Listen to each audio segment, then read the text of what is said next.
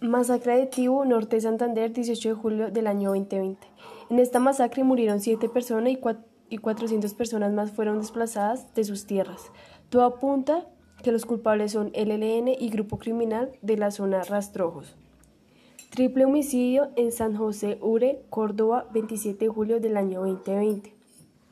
En esta masacre murieron tres personas, dos de ellas mayores de, tercera edad y una niña se implicó en lo sucedido. Las víctimas se identificaron como Elizabeth Meléndez, de 64 años de edad, Vitalino Morales, de 66 años de edad, Edison Meléndez.